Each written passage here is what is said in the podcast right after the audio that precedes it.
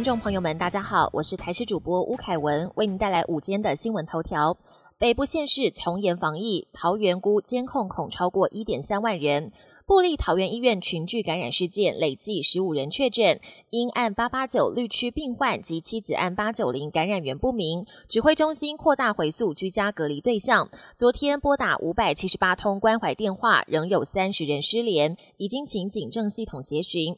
桃园市长郑文灿预估未来监控人数恐怕会破一万三千人，桃园防疫全面升级，台北市也要破九千人。北部各县市都绷紧神经，从严防疫，许多企业也强化防疫，启动异地办公。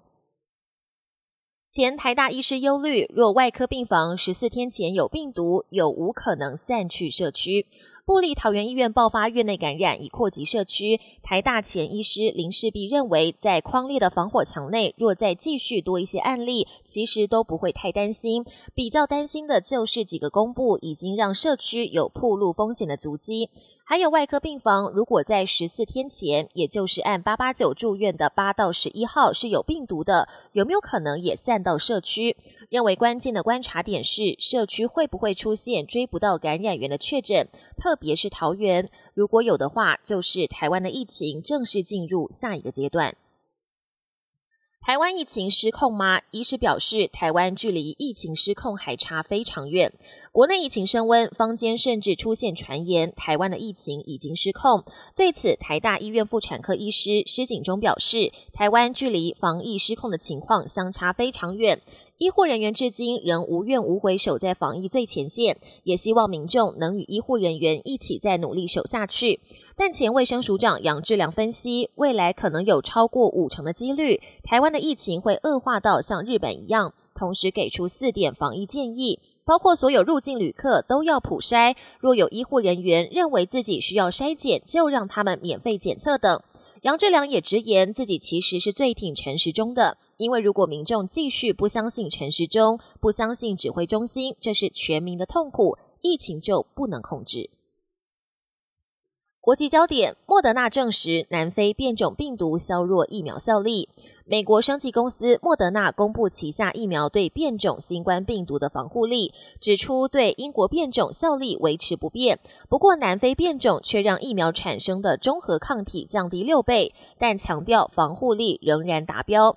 面对病毒持续突变，莫德纳已经开始研发追加剂量。未来除了原版的两剂疫苗，还会再追加第三剂，建构完整的防护力。日本医疗崩溃前兆吗？将近两百人染疫，没有病床，在家中病逝。日本疫情持续拉警报，各地医疗体系严重不堪负荷，超过三万五千名确诊患者因为没有病床，只能暂时居家疗养。然而，截至这个月，已经有将近两百人在居家疗养期间死亡，凸显日本医疗体系崩溃的危机。二十五号，名古屋市更传出，因为十家医院都没有空的病床，导致两名病患在运送途中心肺功能停止的悲剧。习近平呼吁各国合作，白宫表示不改变对中国战略。中国国家主席习近平在世界经济论坛上呼吁各国领导人加强宏观经济政策协调，并强化二十国集团在全球经济管理上的作为。针对习近平的呼吁，美国也做出回应。总统拜登希望以战略性耐心处理与北京的关系。白宫发言人沙奇表示，过去几年，美国看到的是中国在国内越来越专制独裁，对外则是自信心膨胀。而北京现在正挑战美国的安全、繁荣和价值观，美国必须采取新的方法应对。本节新闻由台视新闻制作，感谢您的收听。更多内容请锁定台视各界新闻与台视新闻 YouTube 频道。